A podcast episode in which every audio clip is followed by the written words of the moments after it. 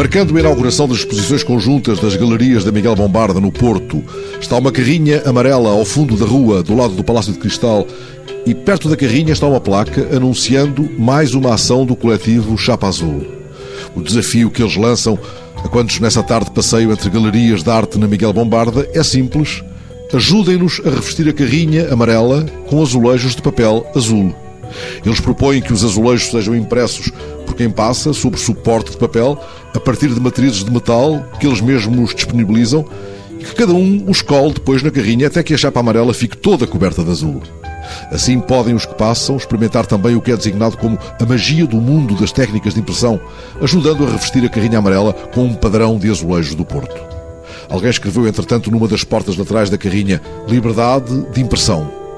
Há na página eletrónica da Chapa Azul relatórios muito curiosos de outras aventuras da Ana, do Walter e da Mariana pela estrada fora. Eles fazem da carrinha um ateliê itinerante e já surpreenderam muita gente no Festival de Arte Impressa em Roma ou em Barcelos, com uma ação de serigrafia junto à escola Alcaides Faria.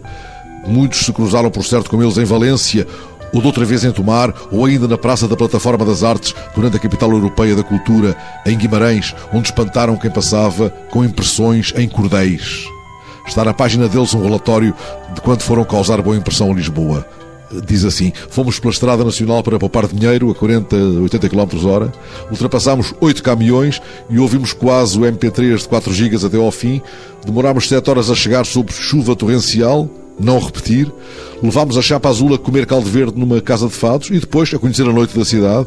Acordar às nove, seguimos para a Feira das Almas, depois a conhecer o nosso potencial parceiro Lisboeta nesta aventura, ainda em negociações, e seguimos felizes e contentes pela A1. Demorámos três horas e meia. Ainda embelezámos umas lindas estátuas com os nossos aventais chapa azul personalizados. Enfim, este fim de semana na Miguel Bombarda perguntei-lhes onde estariam hoje, se é que sabem. No Porto responderam, ou em qualquer lugar que entretanto nos reclame, à porta de uma escola na mais recôndita aldeia, no evento artístico, onde pudermos chamar gente para a magia da impressão. A esta hora, a caminho de Paredes de Cora, são tantas as voltas que a semana me há de reservar. Talvez os encontre um dia, quem sabe, numa curva de estrada e haja tempo, nessa altura, para saber um pouco mais sobre as estratégias de intervenção socioeducativa que o brasileiro Walter aprofundou na Universidade do Espírito Santo e depois, já em Portugal, na Faculdade de Belas Artes da Universidade do Porto. Ou para ouvir Mariana desejando para a sua pintura que ela seja hospedeira da magia sempre, ou ouvir Diana a história do encontro no Brasil com o mestre litógrafo Kazuo Uia. Eles andam na carrinha amarela, reinventando a sua chapa azul e causando, seguramente, uma boa impressão.